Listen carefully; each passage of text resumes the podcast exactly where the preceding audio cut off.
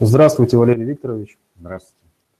Здравствуйте, уважаемые телезрители, аудиослушатели и товарищи в студии. Сегодня 5 ноября 2017 года.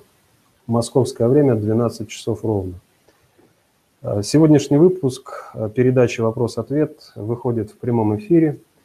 Президент фонда концептуальных технологий Валерий Викторович Пякин ответит на ваши вопросы, заданные вами сегодня у нас на сайте, начиная с 11.30 по московскому времени. Э, данный формат нашей передачи мы планируем проводить периодически. И продолжительность сегодняшнего нашего общения мы планируем около одного часа. А, начнем же сегодняшнюю нашу передачу с события, которые вы, Валерий Викторович, отметили сами. Что это за событие и почему вы обратили на него внимание? Ну, как всегда, я обращаю внимание на те события, которые так или иначе прозвучали в средствах массовой информации, но при этом не получили должной оценки именно в этих самых СМИ. И для широкой аудитории – они, э, в общем-то, остались либо за кадром, либо непонятными. Ну, непонятными тут понятно, что если нет методологии э, проведения анализа, э, то и разобраться с некоторыми событиями наши СМИ в принципе не могут. Но иногда происходят события, вот как то, на которое я обратил сегодня внимание, события достаточно значимые, достаточно как бы проработанные, но, опять же, э, в силу непонимания, что такое информация и как с ней работать, а это присутствует у всех абсолютно СМИ, вот, э, это событие осталось э, не рассмотренным. Но на него не обратили, в общем-то, политологи, политолухи. Хотя им бы уж на это событие следовало бы обратить внимание – самое пристальное, начать бы с ним работать по полной программе. По одной простой причине, что уже есть определенный мем, такой, который гуляет везде в политологической среде. И ну как вот не заметить вот это событие, э, ну просто э, вот, политологи, я не знаю. Это опять же уровень наших аналитиков и политологов. О чем я говорю? Сначала внешняя канва. Ну, все, наверное, обратили внимание, что последнее время, вот начиная с 31 октября, у игиловцев в Сирии наступили мрачные времена. Их кошмарят ну, каждый день. Ну просто вот каждый день. Вот как 31 октября их э, причесали калибрами, потом подключились ВКС, э, потом ВМФ, ВКС совместно – ну, то есть у них нет ни дня передышки. На это же время, на очень серьезное, э, так скажем, усиление интенсификации воздействия на игиловцев в Сирии, приходится еще два события.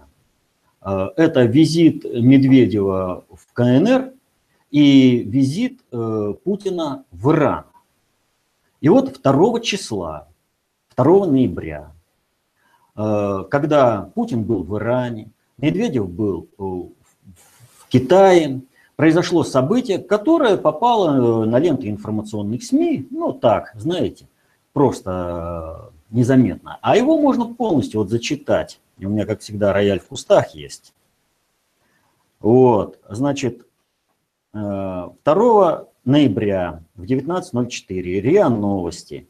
Шойгу и Хансман – обсудили двусторонние отношения и безопасность. Министр обороны РФ, генерал армии Сергей Шойгу, посол США в России Джон Хансман обсудили вопросы двусторонних отношений и международной безопасности на встрече в Москве, сообщили в военном ведомстве. По информации оборонного ведомства, встреча Шойгу и Хансмана прошла в Минобороны РФ.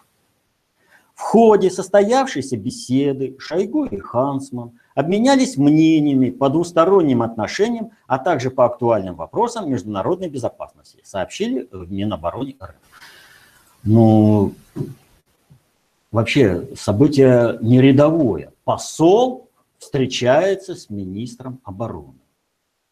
Ну, понятное дело, если бы это происходило на Украине, там э, посол вызывает к себе любого министра, самого Порошенко, те стоят по стойке смирно перед ним, он отчитывает, дает указания. Но здесь-то выходит совершенно другое. Плюс на территории, собственно, Министерства обороны. А что произошло? А произошло то, чего не заметили наши политологи. Ведь о чем идет речь? Помните, на каждом э, каком-нибудь ток-шоу там бравурно наши политологи заявляют, кто не хочет разговаривать с Лавровым, будет разговаривать с Шойгу. Формат 2 плюс 2, уникальнейший формат. Это встреча министра обороны и министра иностранных дел с министром обороны и министром иностранных дел другого государства. Этот формат был создан э, в 2010 году. Первая встреча состоялась в день рождения советской пионерии, 19 мая в Риме, когда министр обороны России Сердюков и министр э, иностранных дел Лавров встретились со своими коллегами и для обсуждения. А потом пошли, э, пошло расширение этого формата. Начали встречаться с Соединенными Штатами, с Японией, с Египтом, с другими странами. То есть масса форматов. Вот. Везде этот один и тот же формат. То есть сразу на предложение. Кто не хочет разговаривать с Лавровым, будет разговаривать с Шойгу. И вот что же здесь произошло? Но не хотят Соединенные Штаты разговаривать с нами на языке дипломатии. Но не хотят страновая элита вести партнерский диалог.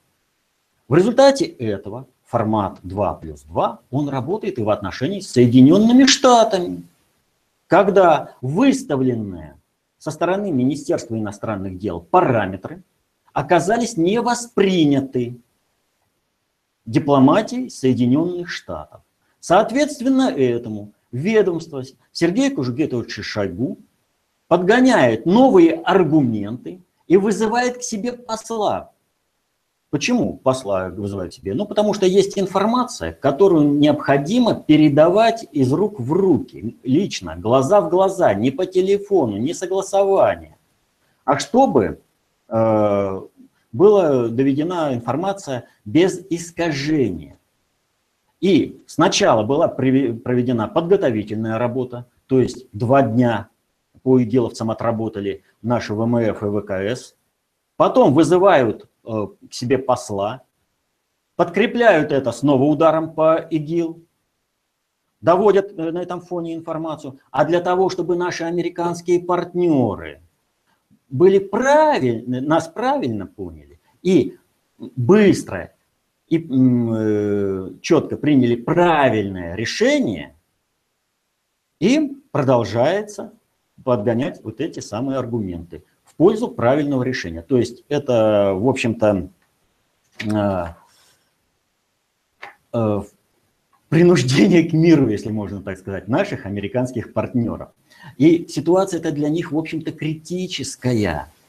Вот э, помните, э, когда у нас попытались захватить наших полицейских? После этого э, американцы, вернее, был, был налет ВКС, разгромили и базы ИГИЛ, и, что интересно, после этого американцы сразу получили огромные потери по всему миру. У них, например, в Нигере, в Нигере произошла такая ситуация спецназ отправился на боевую задачу, но поскольку это американский спецназ, они забыли выставить боевое охранение, много потеряли людей. Вот. Э, произошел наезд э, грузовика на группу спецназовцев э, на военной базе в США. Кто погиб, кого в госпиталь отправили. Ну, естественно, что при нанесении любого удара раненых всегда больше, нежели погибших. То есть их тоже надо как-то лечить и как-то оправдать. Так вот, в чем здесь суть? Собственное разгильдяйство в военном ведомстве, за которое там можно ну, поговорить, наказать, там, что угодно сделать, это совсем не то, чтобы признать, что эти потери были в результате нераспорядительности или, неправильной, или неправильного проведения политической линии руководства государства осуществлены, понимаете? То есть если в Сирии это ответственное верховное руководство государственное, Госдеп и все прочее. Вот. А если э, они э, где-то в другом месте, то отвечает военное ведомство. И это можно мелкими разборками обойтись. То есть можно пошуметь в газете, говорить, да как так, вы там все врете, это все было не так. Да пусть шумят. Они создают информационную завесу, вот эту дымовую завесу, чтобы за этим не видно было, как реально произошло.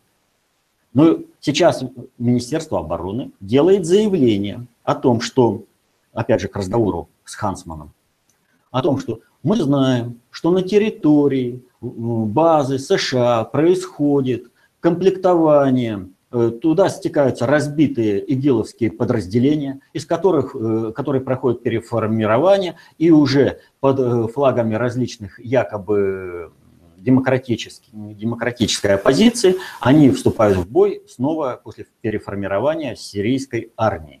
То есть мы это знаем. Все было заявлено.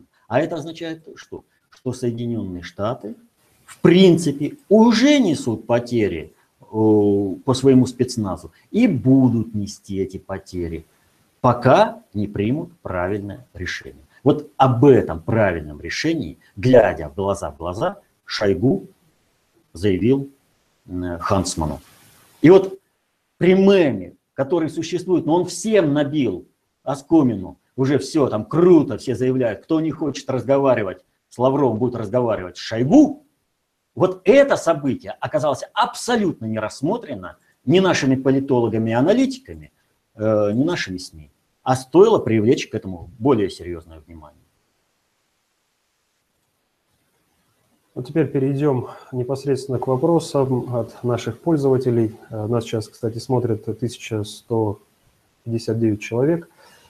И первый э, вопрос от Яны Тамбовцевой, которая просит прокомментировать обложку журнала «Экономист», на которой изображен портрет Путина.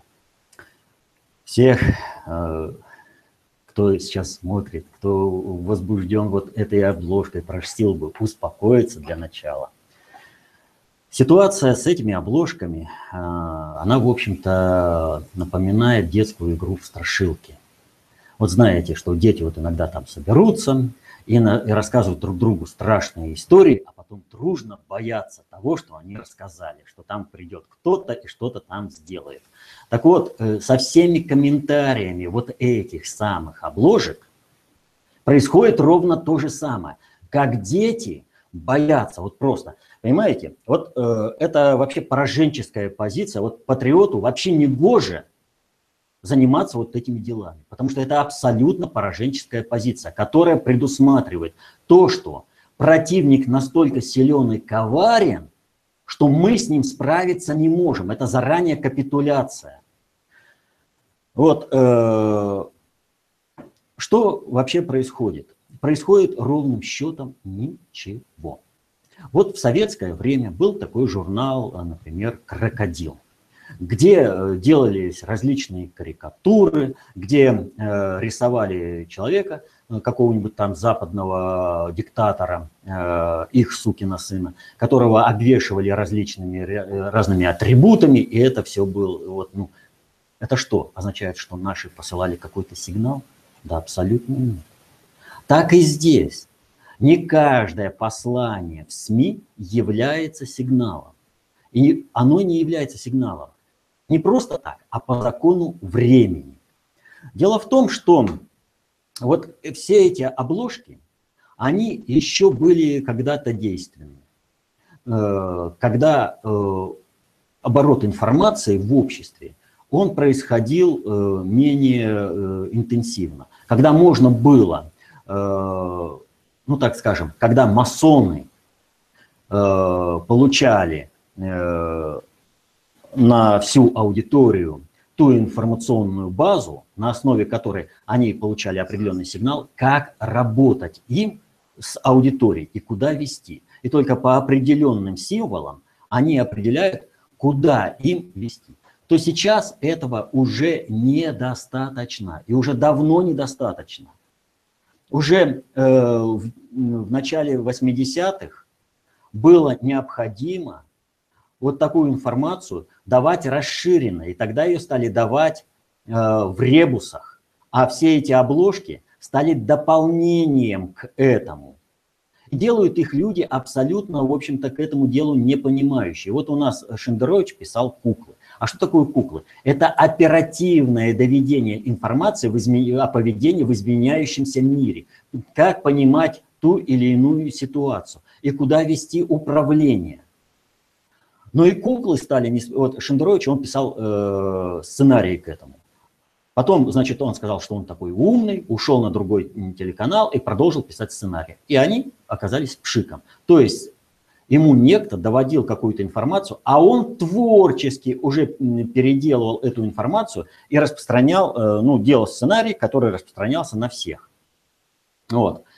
Э, в этом отношении, собственно, обозначение, что, ну что вот, э, журнал «Экономист» сказал, Путин царь, но это все фигурирует абсолютно все фигурирует в информационном поле. Все атрибуты, все фигурируют в информационном поле. И собирать их э, в одно целое, а потом предъявлять как некую э, новизну, как некую такую данность первооткрывания, да, ну, абсолютно э, не соответствует действительности. Это все фигурирует. Ведь что, для чего дается вот такая информация через СМИ? Она дается для того, чтобы управленческие структуры понимали текущую ситуацию и э, на этой текущей ситуации выстраивали определенную управленческую модель. Они проводили определенное управление. То есть каждый должен понимать, что делать. Но кризис кадровый, он и на Западе кризис, полный кризис. Это не означает, что каждый, кто участвует в западном управлении, является понимающим. А если он является понимающим, то современные средства коммуникации, распространения информации делают бесполезными доведение вот такой информации. Это для того, чтобы толпа тратила свое время, искала какие-то смыслы, а потом, ну да, вы же сами решили, что вот это Э, является так, а не иначе. Вот как с этими обложками, с картами.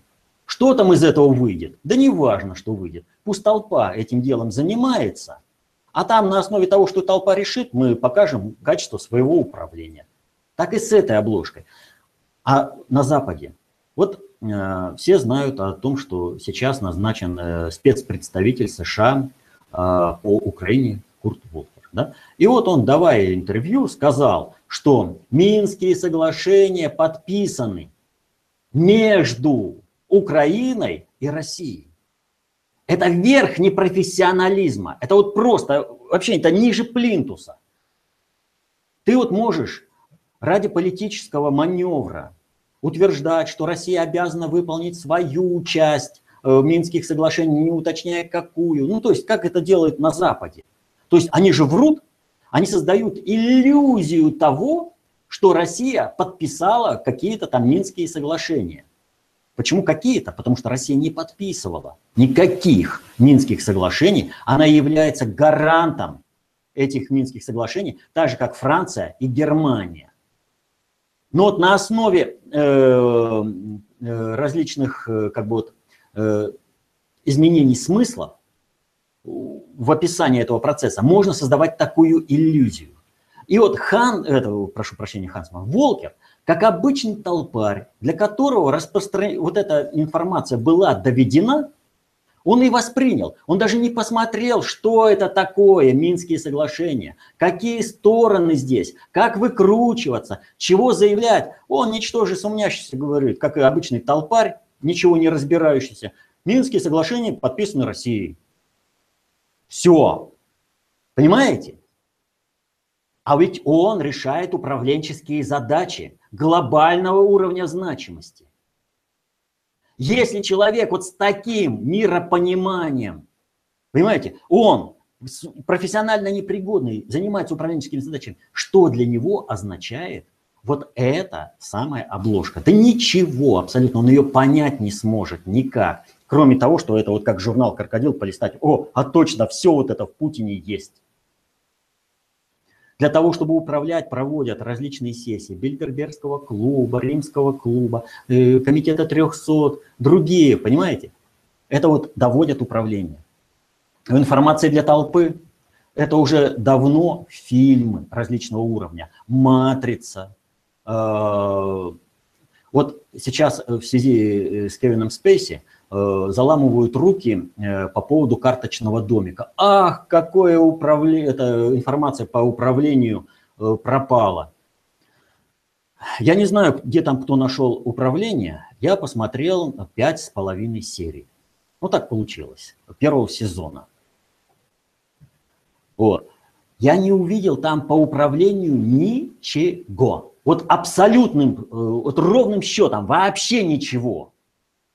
Мне просто жалко было тратить время на э, этот просмотр этого сериала, который сделан для толпы, якобы приоткрывающий э, какие-то управленческие там э, алгоритмы. Ничего подобного там нет. Там просто нравственная основа управления. Так она и так известна. А вот если хотите знать по управлению, то это очень мощный сериал. Это «Игра престолов». Это настолько содержательный сериал, что ну просто э, там ни одного. Но там что нужно понимать? Первые две вещи. Вот там нужно понимать две вещи. Первое. Нужно смотреть сериал «Игра престолов», понимая, что семь королевств Вестероса – это семь царств, э, которые объединены, были объединены в единый Китай, соответствующая стена на севере. И что самое интересное, и то, что присутствует в «Игре престолов», то, что есть внешние игроки, которые определяют, это безликие и железный банк, которые определяют, что и как делать. Вот если вы вот эти два момента будете иметь в виду, то все управление для вас, там вот просто механика управления э, толпоэлитарным обществом, она там полностью изложена. Вот.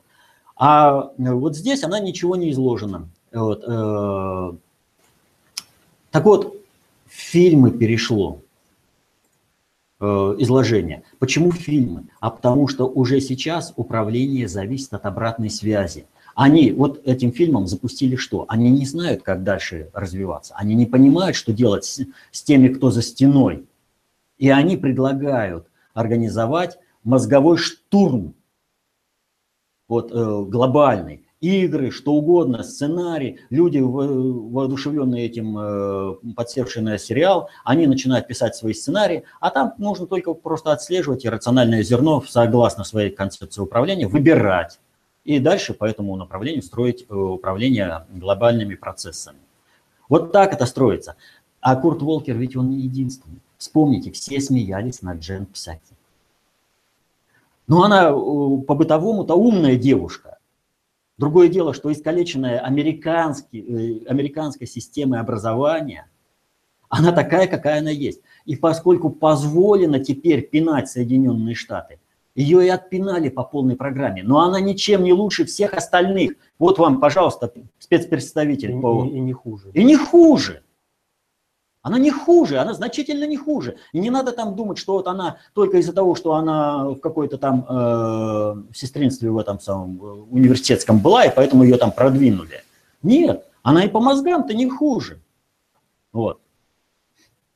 Э, и вот такие вот, как Псаки, Волкер, они будут постоянно проявляться. Кадровый голод. Понимаете? А все эти обложки, они были действенны, повторю, тогда, когда были действенны масонские структуры, закрытые, когда э, по СМИ доходила быстрее информация общая, которая на основе символьного изображения, масоны знали, как читать эти символы, и они получали символьную информацию, нежели чем э, к ним приезжал какой-нибудь эмиссар из более высокой ложи и доводил какую-то информацию. Не наездишься. Проще иногда было распространять вот так циркулярно. И для этого были символьные системы. А сейчас, э, повторю, все, что было на этой обложке, все изложено в аналитических западных обзорах. Это просто сборка такая, это коллаж. Чем балуются все остальные издания. А чем экономист лучше всех остальных? Тем, что за ними Ротшильды. Ну, ребята, давайте сидеть и бояться. Мы себя запугали. Следующий вопрос от Василия Гунько. Глобальный предиктор сделал инструментом в свое время евреев. И раньше говорили, что они во всем виноваты. А теперь говорят, что виноваты русские. Есть ли опасность, что русских могут сделать инструментов в руках ГП и как этому противостоять? Нет, такой опасности нет. Э, и гарантия от того, что ГП сделает э, своим инструментом русских, э, заключается в русской концептуальной власти, в русской концепции управления, глобального уровня ответственности, а теперь, которая она изложена и в строгих лексических формах. Именно поэтому планируя завоевание России, глобальный предиктор не планировал сохранять население России. Он планировал уничтожить его в гражданской войне, во внешней войне, голодом, холодом. А сюда для добычи полезных ресурсов и работы на вредных производствах завозить рабочую биомассу из других регионов климатических, Э, для которых вот эта среда э, была бы гибельной. То есть она бы ускоривала, э, еще ускоряла вот этот вот перемолот биоресурсов планеты Земля с определенным выхлопом, позитивным, ресурсным, так скажем, производственным для глобального предиктора. Глобальный предиктор читал русские сказки.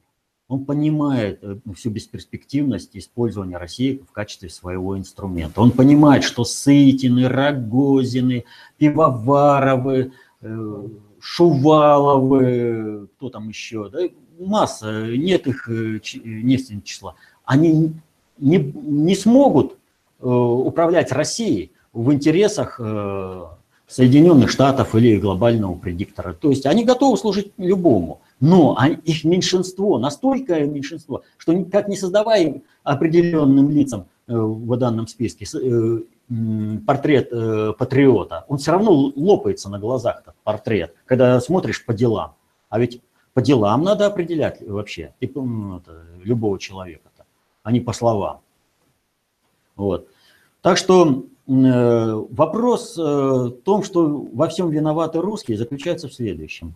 Первое, нужно скрыть инструмент управления, а евреи, как они были инструментом, так и являются. Это пока слабо переходит э, на э, саентологов э, в силу того, что все вот эти управленческие процессы, чем больше глобальный, чем глобальнее уровень значимости и ответственности вот этого управления, тем более инерционные эти процессы и в раз не заменить. Это нужно медленно-медленно вводить. Это а тут упирается, в общем-то, в жизнь поколений э, людей, потому что кадровая база как куется, она как подбирается, что на Западе, что у нас, она кланово-корпоративная.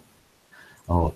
И в раз эту задачу смены э, евреев на саентологов не получится, а потом принципиальная замена э, евреев на саентологов, она возможна, быстрая и качественно, но это кровавое. Нужно развязать глобальный холокост. Ну и вот здесь Россия мешает. Она не дает развязать глобальный холокост. Как там не стремится Израиль, э, чтобы эта война по уничтожению евреев во всем мире началась.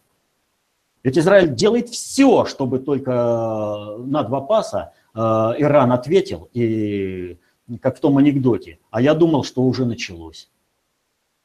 Вот. Потому что как только по Израилю будет нанесен удар, глобальный холокост э, евреев начнется по всему миру. Россия не дает реализовать этот сценарий. Вот. И евреи по-прежнему являются инструментом э, управления глобального уровня значимости, глобальным предиктором. Так вот, э, чтобы на этот инструмент поменьше обращали внимание, а он и так уже сильно высвечен, э, во всем мире, ну, в России как бы понятно, евреи, евреи кругом одни евреи, во всем виноваты евреи, да, то есть специально подпитывают антисемитские такие круги финансами, чтобы они так кричали. Вот. А, но дело в том, что и на Западе созданы, в общем, такие структуры, которые в горячем режиме существуют. Вот так вот, чтобы в какой-то степени понизить э, градус э, антиеврейства на Западе и показать другого общего врага, ради которого можно евреев потерпеть, это Россия. Но а Россия всегда была врагом Запада. Вот на протяжении последних тысячи лет э, все структурные объединения, все структурные действия Запада всегда носили антирусский, антироссийский, антисоветский характер. Как бы там ни было, то есть когда Бжезинский там, не заблуждайтесь, э, что мы победили Советский Союз. Как бы там ни было, мы боролись против России в лице Советского Союза. Вот. Поэтому, естественно, вот эта шумиха, э, она решает две задачи. Первое – спрятать инструмент, снизить напряженность по инструменту, пока нельзя приступить к глобальному холокосту. А второе – это подстегнуть антироссийские настроения на Западе, чтобы не было возможности договариваться, чтобы Путину тяжелее было работать и проводить э, глобальное управление. Напоминаю, мы работаем сегодня в прямом эфире. Московское время 12 часов 31 минута, в Барнауле 16 часов 31 минута. И следующий вопрос от Геннадия. Скажите, пожалуйста, кто и зачем организовал на разных телеканалах политические шоу, и как это может повлиять на меру понимания простых людей? Вот сейчас, когда я отвечал на вопрос э, по обложке экономиста, я про это практически вот к этому-то и вышел. Вот э, когда создают такие фильмы типа «Игра престолов» или «Матрица», это пытаются активизировать интеллектуальную активность большого количества населения чтобы решить определенные управленческие задачи, которые недоступны, кстати, толпе. То есть люди занимаются решением этой задачи, но они не понимают, чего они делают. Так вот, э, когда я начинал э, сегодняшний наш эфир, я сразу сказал, что политологи и аналитики не справляются с своей задачей. Они не видят даже того, э, что было вложено им в уста и что они распространяют и говорят, то есть они процессов этих не видят. Так вот, все политологи и аналитики любых кланово-корпоративных э, группировок, они не видят всей картинки в целом. И все их э, информационно-аналитическое сопровождение управления клановой корпорацией, которые они осуществляют, оно носит заведомо ущербный характер и неработоспособно. Это понимают все кланово-корпоративные группировки э, всего мира. Но если на Западе одна обстановка, там еще можно подождать и можно э, частично решить за счет ресурсов интеллектуальных России, то в России деваться некуда. У нас есть государь, который осуществляет глобальное управление. Россия проводит управление глобального уровня ответственности. А кланово-корпоративные группировки к этому не готовы. И тогда что делает кланово-корпоративная группировка? Вот есть у тебя под контролем Первый канал одно ток-шоу, куда сходятся аналитики различных кланово-корпоративных группировок. В этом интерес э, всех кланово-корпоративных группировок. Э, потому что вот так тебе никто не придет. Э, это к тебе как бы прийти на поклон. А прийти на шоу, во-первых, э, ты создаешь себе имидж. Понимаешь ты, там не понимаешь. А во-вторых, ты там задаешь вопросы, на которые отвечает не только тот э, твой визави из другой кланово-корпоративной группировки, но и вызывает реакцию среди людей смотрящих. Есть э, такое шоу на Первом канале, на Втором канале, везде. Вот каждая кланово-корпоративная группировка создает ток-шоу, которое оно, э, ну так скажем, э, содержит, и это шоу решает разного уровня задачи. Вот э, возьмем, например, ток-шоу, которое ведет Бабаян, и ток-шоу, которое ведет Соловьев. Вроде бы одни и те же задачи. Вот. Вроде бы одни и те же участники, но разница, вот прежде всего, много решает э, человек, который э, ведет ток-шоу. Вот взять Бабаяна, да? У него и материал, с которым он начинал работать. Просто отстой. Э, и проблемы. А главное, там мелкотемия. Что бы ни брали, задачу, которую решает, вот она вроде глобального уровня задачи, но там мелкотеми. Там они решают э, вот такую вот э, задачку в рамках вот этой большой темы. Но он там навел порядок. Там стало прилично, там стало обсуждение. А у Соловьева и глобальные задачи, и главное, и охват этих задач э, серьезный. Вот, ну, то есть решаются глобальные задачи. Но там все больше и больше базар. А кто создает базар? Люди-то приходят приличные, а создает сам Соловьев. Он позволяет себе прерывать э, человека выступающего, начинать разговор с другим, э, вот этому человеку дал слово, а сам начинает э, разговаривать с другим, он устраивает базар полностью, он сам устраивает базар. Ну ты дал человеку слово высказаться, пусть человек говорит, а то человек пытается высказаться, у него он останавливается, он не знает, ему неудобно, но ему надо высказаться в любом случае. И вот он ждет, когда закончится там вообще просто базарная перебранка. Люди готовы к нормальному поведению, но Соловьев устраивает базар. А темы серьезнейшие. Люди серьезные с которыми они представляют серьезные кланово-корпоративные группировки. В этом отношении ничего не скажешь. Правда, э, Жириновский там регулярно появляется, но это уже вопрос, который, ну как, ставим крыш в определенной графе, что, Владимир Рудольфович, мы понимаем все, что вы делаете в данном отношении. Вот. А, а вообще там очень серьезно. То есть все вот эти Э, ток-шоу, они собирают аналитиков из различных кланово-корпоративных группировок, чтобы решить управленческую задачу, ту, которую ставит кланово-корпоративная группировка. То есть каждый пытается вслепую использовать свою аудиторию. А обратная связь – это население. Она выдает свои, то есть какой резонанс пошел, как откомментировали, где что сказали – вот. Это обратная связь, на которую тоже ориентируются кланово-корпоративные группировки.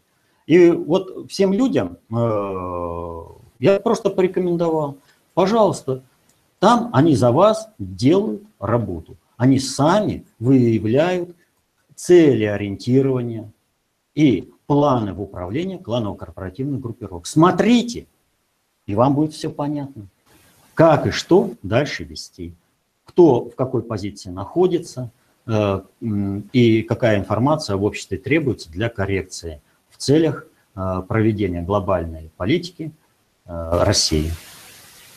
Ну и внутренней тоже, потому что, вот опять же повторю, вот несмотря на освещение глобальных вопросов Бабаяном, да, решает вопросы мелкие, узкокорпоративные, максимум выходящие на задачу межгосударственного общения, это внешней политики.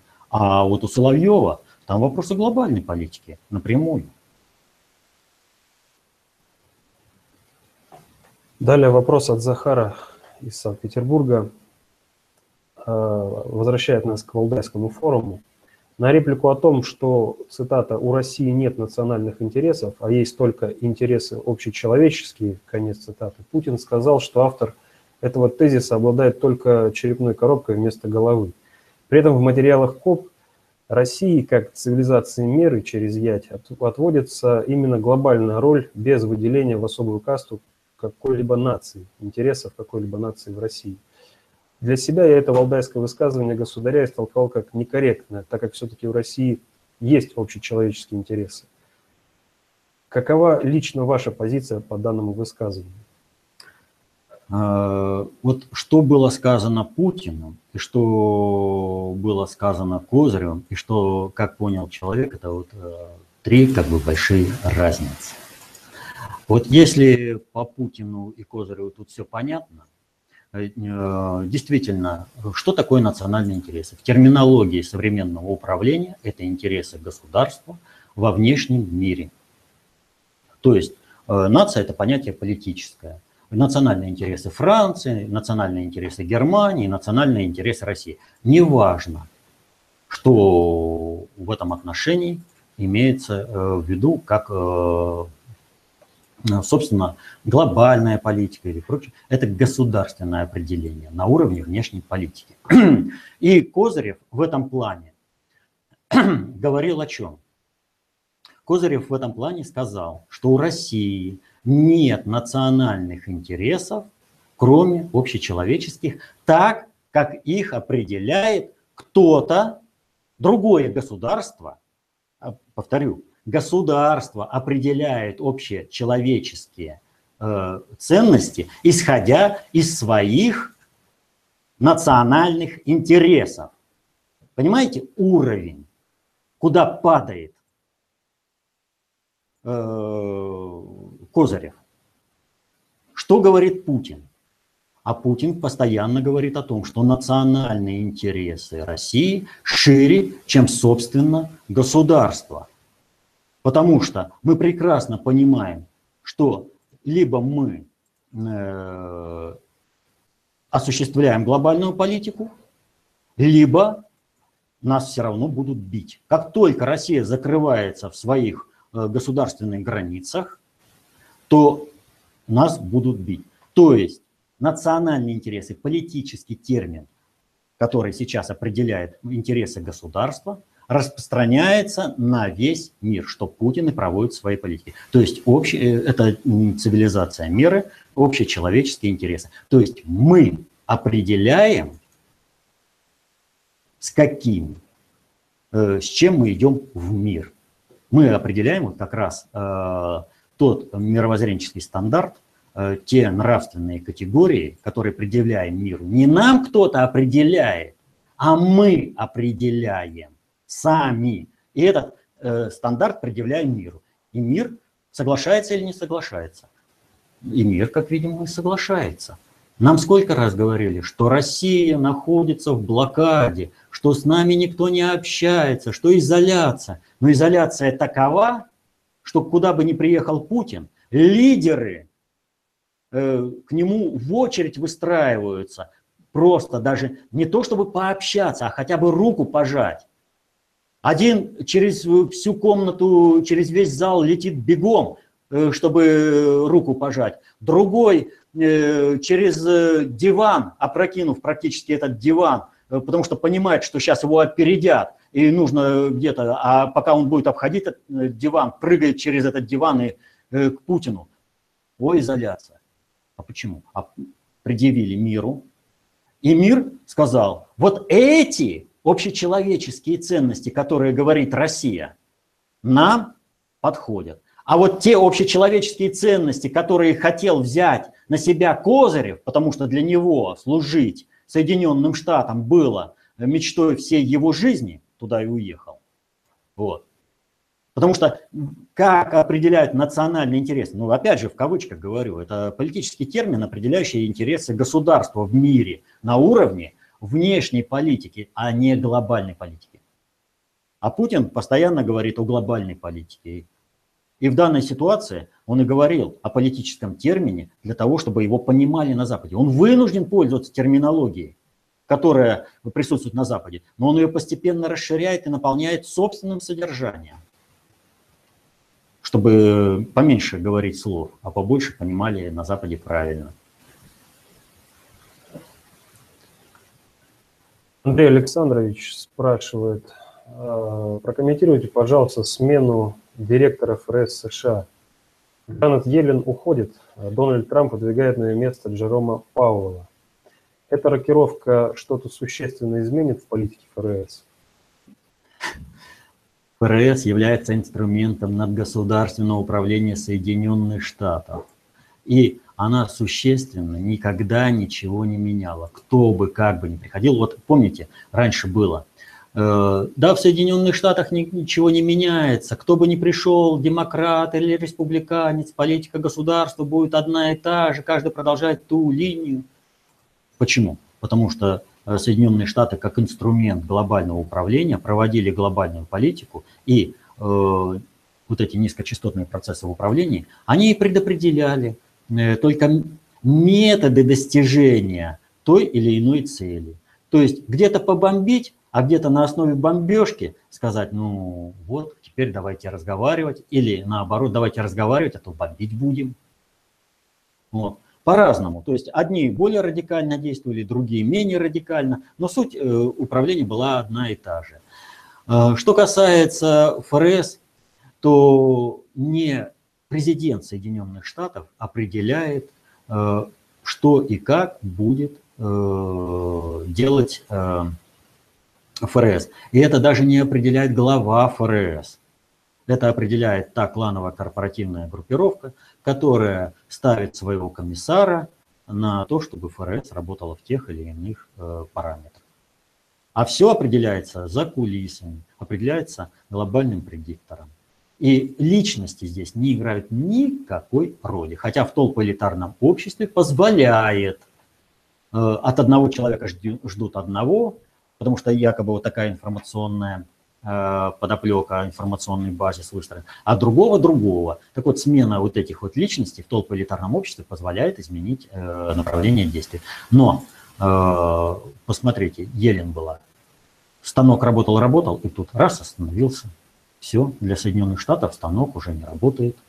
Они решают другими параметрами.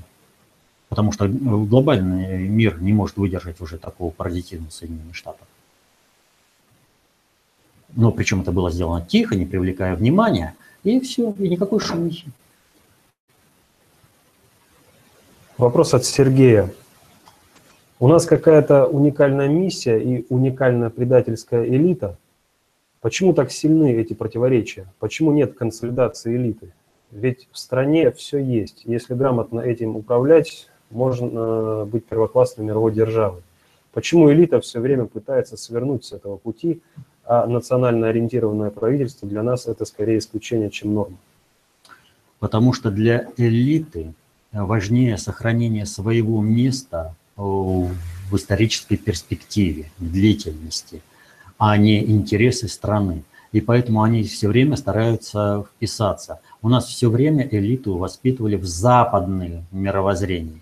Почему-то для нашей элиты было важнее, вот вспомните Дубровского, кондитер едет воспитывать э, наследника богатого э, помещика. Э, нищий кондитер, который вообще не обладает никаким образованием, чему он может воспитать? а только тому, чего его научили в своей стране. Патриотизму э, Западу. И у нас э, дворяне начинали говорить по-французски, а не по-русски. И вот, соответственно, это они несли в управление. Но э, вот нас дурят с гениальной простотой. Нам говорят о том, что есть э, труд умственный и труд физический. Вот. Э, а что э, Э, вот, кто называется, а вот как они различаются-то? По плодам ведь должны различаться. Э, труд умственный якобы, он не дает результата. Но если мы возьмем работника умственного труда, учителя, его продукт ученики, работника умственного труда, препод... это, врача, его продукт отремонтировали наши тела. А в чем тогда заковыка-то? Вот Э, нас делят на умственный и физический труд. А дело в том, что при этом разделении можно спрятать труд управленческий. Понимаете? Вот есть производственный труд слесаря, водителя, шофера, э, токаря, врача, э, какого-нибудь ученого, э, его изобретения, там, учителя, писателя, его продукт информационной книги. Понимаете? А для того, чтобы это все качественно было собрано, есть управленческий труд. И от того, как качественно произведена сборка вот всего производительного труда э, в стране, в мире, так мы и живем. Да еще с какими интересами. Но в данном случае именно качественно. Если все это хорошо собрано качественно, то тогда все работает. А если это э, собрано как попало, то тогда, э, как по той поговорке Черномырдина, хотели как лучше, а получили как всегда. И тогда э, мы сразу же выделяем э, управленцев погибели и управленцев успеха. Вот одному управленцу дашь вообще разваленное предприятие, и тот сделает из него конфетку. Сможет сделать. Вот смотрите, Путин пришел на страну, которая фактически не существовала. А теперь говорят, что Россия влияет на все, и Россия всем управляет. Страна снова заняла свое место на мировой политической арене. Был СССР, мощнейшая супердержава. Ее определяют как супердержава номер два, но фактически это супердержава номер один. Что и подтверждает, например, э, космическая э, программа Соединенных Штатов, когда без наших двигателей они никуда. Вот. И еще многое-многое чего. Пришел Горбачев вот на это, на эту страну, и страна рухнула. Пришел Ельцин, страна рухнула еще больше. То есть таким управленцам поручишь что-нибудь, а они все равно все развалят, потому что они не знают, как управлять, не умеют это делать, они просто осуществляют. Но вот если производительный труд, он э, локален, и его э, воздействие э, носит э, местное значение, и только когда его объединишь с другим производительным трудом, это уже приобретает значение более значимое. Вот. А, то управленческий труд, он значим здесь и сейчас, сразу. Будут выплачиваться пенсии, не будут выплачиваться пенсии. Как они будут выплачиваться пенсии? За счет работы экономики, как сейчас делается э, при Путине, или же за счет получения внешнего кредита э, МВФ, как это делалось при Ельцине. Вспомните, э, как украинцы э, смехались над Россией, Камдысю, да, и там кредит песенка такая. Вот. Все это определяют управленцы, их знания.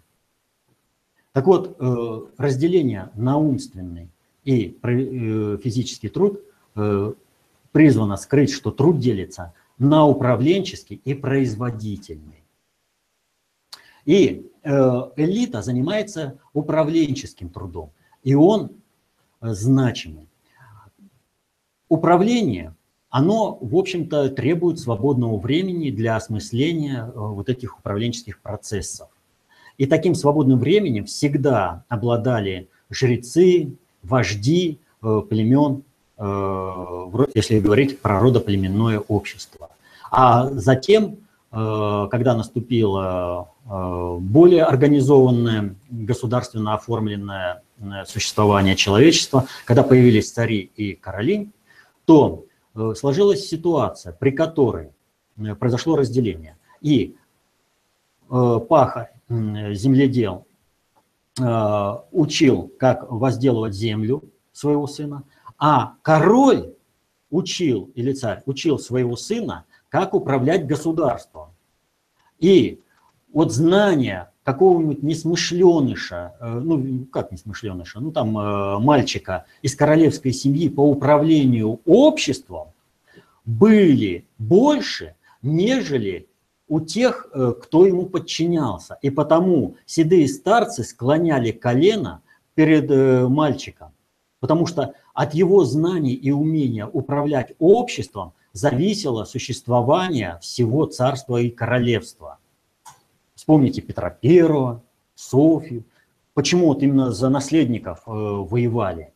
Это не только потому, что э, они были каким-то символом, они носи, были носителями знаний, как управлять. Так вот, э, ориентация на Запад, она была в принципе всегда. Иначе бы русское жречество не проиграло в противостоянии со жречеством древнеегипетским. И вот это всегдашнее присутствие ориентации на Запад, оно приобретало либо более выраженный характер, либо менее выраженный. Но элита всегда была направлена туда. А э, вот такие эпохи, как Петра I, Сталина, когда из низов э, поднимались э, дееспособные управленцы, они эпизодические. А дальше происходило что? Своему сыну отдавали в управление определенную э, отрасль. Была э, феодальная система замещения, она же существует и сейчас. Когда должности замещаются не потому, что человек может и умеет, а потому, какой клановая корпоративная группировка стоит за этим человеком и кто его продвинул, кто его поставил. Его чисто э, управленческие способности не играют никакой роли. Поэтому приходит на почту управлять тот, которому место накормления сделали, а ему не престижно получать меньше, чем э, главе Роскосмоса, и поэтому да, вы еще мне должны платить за то, что я вам даю раб, возможность работать на почте. Он забирает все, что только может выгрести себе, любимому, на так называемую зарплату, она не зарплата. Он просто, его поставили, по статусу, потому что он родился в нужной семье, он принадлежит к, нужному, к нужной кланово-корпоративной группировке, и ему абсолютно наплевать, как будут обстоять дела в управляемой отрасли. Он не понимает, что вообще благосостояние всех клановых корпораций зависит от того, как будут идти дела в обществе, как будет государство. И они не хотят этому учиться – они хотят э, прожигать жизнь в различных э, ночных ресторанах. Вот есть интересный фильм о подготовке э, нашей так называемой золотой молодежи к будущей жизни. И там э, есть интервью, «Золотая молодежь», по-моему, называется. Там прямо говорят, а зачем нам учиться? Мы и так родились в нужной семье, и мы все с детства, с пеленок знаем. Поэтому нам сейчас нужно хорошенько отдохнуть в ночных ресторанах, потом, когда мы возьмемся за управление государством. Когда приходят на управление, они ничего не знают. У них остается только одно.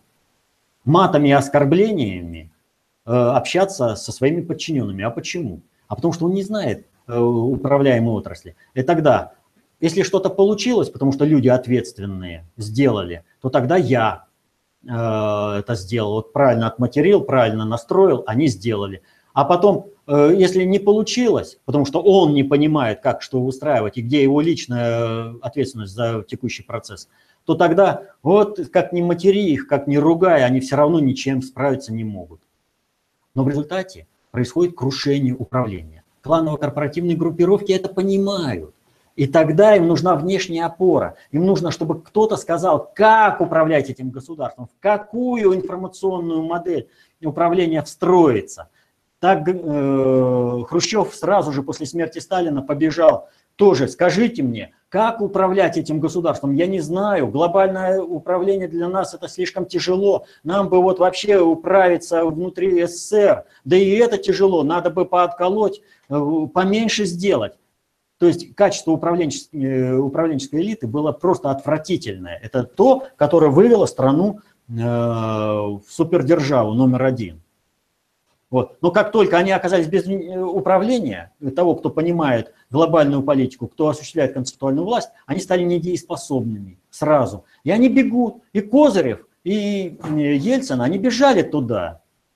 Им нужно было, Козырев прямо сказал, скажите, потому что нам и этого много. И Ельцин сразу, берите суверенитета сколько хотите, да откалывайтесь, у меня вот будет московское царство, и мне этого достаточно. А то я вообще не знаю, как управлять страной.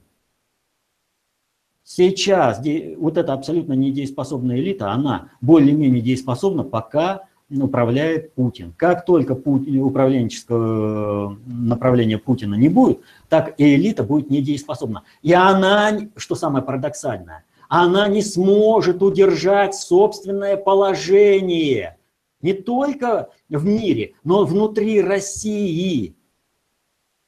Они этого не понимают, они занимаются антипутинскими делами. Они рубят суп, на котором сидят. Они не понимают, что их же уничтожат. Вы посмотрите, ну выиграла хоть одна кланово-корпоративная группировка в Ливии от того, что они убрали Каддафи. Хоть одна кланово-корпоративная группировка в Ираке выиграла. Нет, у них статус настолько низко упал, что внешняя оккупация для них является вообще счастьем. Но наша элита мечтает о внешнем оккупации, ее не будет. Эту элиту вырежут. Они этого не понимают. Вырежут их хозяева, она лишняя. Всегда лишняя, потому что а эта элита не способна управлять в интересах глобального предиктора, в интересах любой страновой элиты. Она просто не способна, она выродилась до предела. Нужна новая кровь. И вот, кстати, движение НОТ, оно и ищет вот эту возможность уцелеть, включив в себя новую кровь. И проект «Лидеры России» тоже направлен на это же. Самим уцелеть, втянув себя в новую, они не понимают, как надо осуществлять, чтобы вот это общество было перестроено. Ну, кстати, вопрос от Ивана, который просит уточнить вашу позицию по этому конкурсу «Лидеры России». Непонятен ваш скептицизм. Вы же говорили, что в любой процесс надо входить и стараться перестраивать его в русло своего понимания. Так может, площадка лидера России может вывести людей, которые мыслят в русле доту на управляющие места? А как вы э, пройдете отбор э, комиссарской комиссии в лице, например, Шувалова? Сиди, я сам открою в вопросах управления. А нравственно он ненавидит Россию. Вот как он будет выявлять тех, кто соображает? Да, по нравственности он может выявить э, более-менее сложившегося управленца, но он ошибется в его профессионализме. Насколько он профессионален? И вот весь этот проект «Лидеры России», он исключает простую вещь. Независимость, возможность поднятия в кадровом лифте, по кадровому этому лифту, социальному лифту, именно профессионалов вне зависимости от его, э, так скажем, нравственной позиции. Вот для, вот для них. Им вот это нужно. Чтобы независимо от нравственной позиции. Но они же хотят ограничить, чтобы туда патриоты России не прошли. Но у них ничего не получится. Но для того, чтобы вот этот механизм стал работать по полной программе, для того, чтобы появился ИТАН у нас по подготовке управленцев, чего они пытаются, старательно пытаются избежать, Э, вот этим конкурсом. Нужно, чтобы этот конкурс закончил свое существование. Люди пойдут, люди, сложившиеся управленцы, пойдут. Э, они не пройдут конкурс. Это вызовет такое сильное напряжение внизу, которое всех этих Шуваловых ну, просто заставит с этим делом считаться. И тогда вот этот механизм будет работать уже во благо России. А вот на этом этапе когда они пытаются э, стихийно сложившихся управленцев вытянуть из э, страны для того, чтобы укрепить собственное положение, э, у них не сработает. Потому что, вот как говорил Аристотель, лучшего сапожника может определить сам сапожник. Лучшего булочника может определить сам булочник. Почему? Потому что по тому, как сапожник осуществляет раскрой, как он разложил инструменты, уже видно, как будет работа и какое качество будет обувь.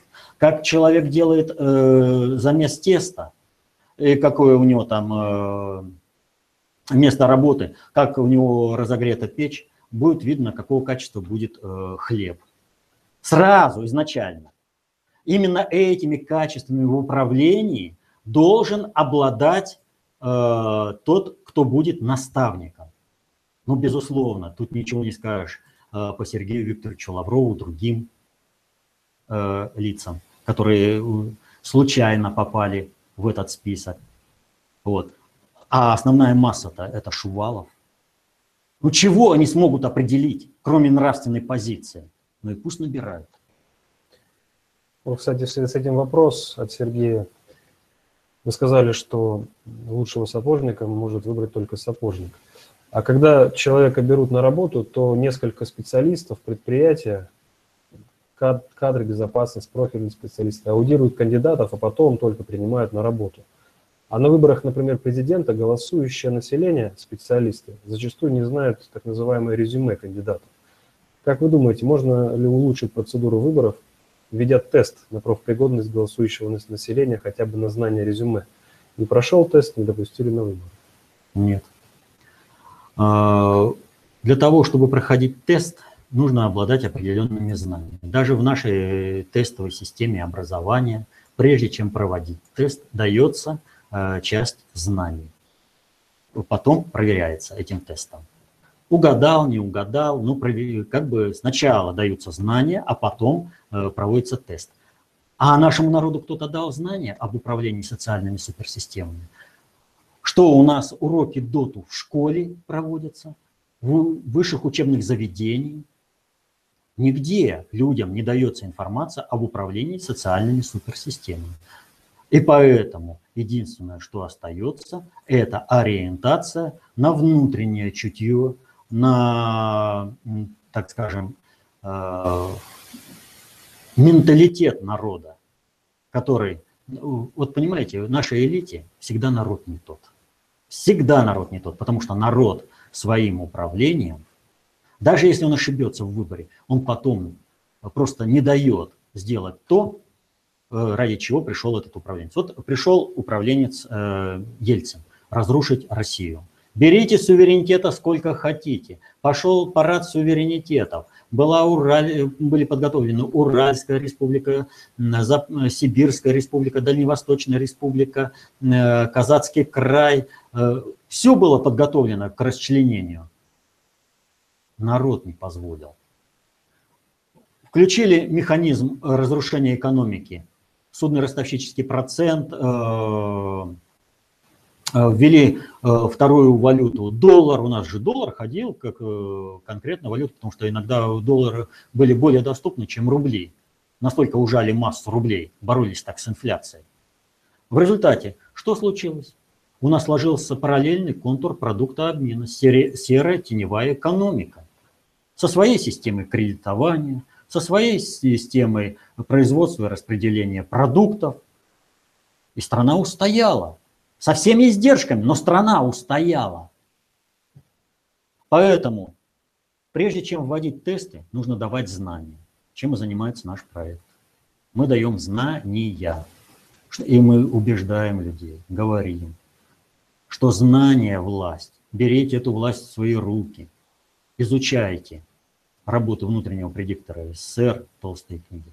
Как управляются социальные суперсистемы, Помните, что каждый работает на себя в меру понимания, а в меру непонимания на того, кто знает и понимает больше. И только зная, как управляются социальные системы, можно будет защитить интересы свои и своей семьи. А иначе никак. Сначала знания, а потом уже тесты. Вообще, по идее, нужно в первую очередь вводить э, экзамен на профпригодность тех, кто подает э, заявку на то, чтобы быть э, президентом страны или каким-нибудь управленцем любого уровня. То есть он должен пройти определенные, определенные экзамены. Вот. Потому что вот Путин пройдет, ни один из выдвинувшихся кандидатов не способен пройти даже десятую часть вот этого экзамена ответить на десятую даже часть. Единственный, кто сможет ответить на профпригодность по всем пунктам, это Путин. А для чего тогда вот весь этот фарс с выдвижением претендентов в кандидаты президента России в лице, ну, например, стольких э, женщин, весьма сомнительной репутации? Собчак, Гордон, Беркова и прочие, спрашивает Владимир Иванов. Ну, прежде всего, еще никто не выдвигается, э, компания еще не объявлена. Э, объявлено только о намерении, что вот если меня там где-то кто-то поддержит, то я готова выдвинуться. А для того, э, для чего этот весь фарс? А для того, чтобы сделать из выборов шоу, для того, чтобы снизить ответственность людей за сделанный выбор, для того, чтобы голосовали за Ксюшу, например, Собчак, и тем самым не позволили хотя бы в первом туре выиграть э, Путина, чтобы поставить под, э, легитим, под сомнение легитимность его выбора, пользуясь тем, что люди не знают, как управляются социальные суперсистемы. Для этого, именно для этого. Мы работаем уже больше часа, 13 часов 9 минут московское время. Давайте еще один вопрос. Э, от Ирины, завершающий. Э, уважаемый Валерий Викторович, сейчас все чаще говорится о русской цивилизации и русском мире. Россия успешно распространяет свое политическое влияние везде, по всему миру. Но на какой экономической и политической теории мы будем строить этот мир? Если марксизм стал марксизмом, сталинское экономическое чудо не оформлено, не оформлено было в теории как будет называться этот общественный строй? Э, хочется заранее знать, как будет называться этот общественный строй. Ну что ж, э, отвечу э, тем, что сделал наш государь. В 2013 году, в ноябре, он подписал указ об утверждении концепции общественной безопасности. То есть строй, обеспечивающий общественную безопасность, вот он и будет определяющим. А как его назвать? коммунизм, социализм не играет уже, по сути, большой роли. Главное, чтобы э, люди двигались по пути освоения своего генетического потенциала, а это можно сделать только обеспечив общественную безопасность. Все. Это последний вопрос на сегодня. Ну что ж, хочу сказать спасибо всем, кто смотрел нас. Э, Спасибо за работу. До следующих встреч. Счастья вам.